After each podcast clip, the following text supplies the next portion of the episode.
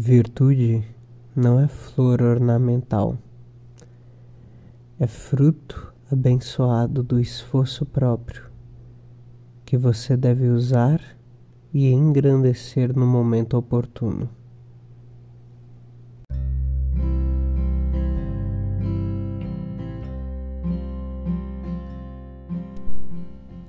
Olá, tudo bem?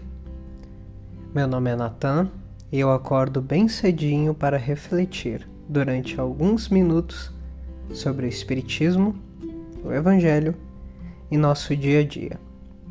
Eu gravo esses episódios assim que eu acordo, justamente para compartilhar contigo as minhas reflexões matinais.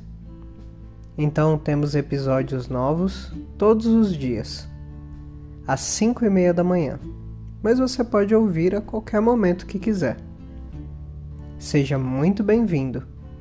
Pegue seu café, que no meu caso eu prefiro um pouquinho de chá, e junte-se a mim, despertando no corpo para mais um dia, mas também despertando a alma para a plenitude. Desperte comigo, despertando com o Espiritismo.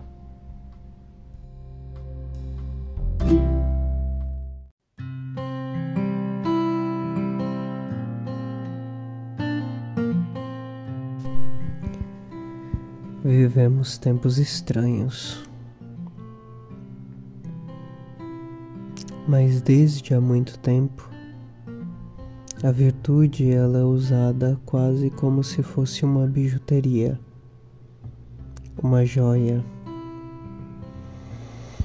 usada do lado de fora para mostrar para os outros quão bom nós somos. A virtude da inteligência muitas vezes é usada de forma baixa. A virtude da benevolência, na maioria, é usada para humilhar. E assim vamos, como se a virtude fosse uma flor ornamental, ou seja, uma flor para colocar de enfeite em algum lugar. Mas não. A virtude não é flor. A virtude é um fruto. E ela deve alimentar. Ela deve ser útil para você mesmo e para as pessoas à sua volta. Por isso que André Luiz, na reflexão de hoje, diz que ela é um fruto abençoado do esforço próprio. Ou seja, na árvore do esforço próprio crescerão frutos de virtude. Esse esforço próprio é um esforço contínuo de cada dia não adianta nós tentarmos superar todas as dificuldades de uma vez, nem esperarmos nos tornarmos santos de um dia para o outro. Será necessário o trabalho de cada dia, vagaroso e persistente, para que possamos conquistar a virtude que desejamos.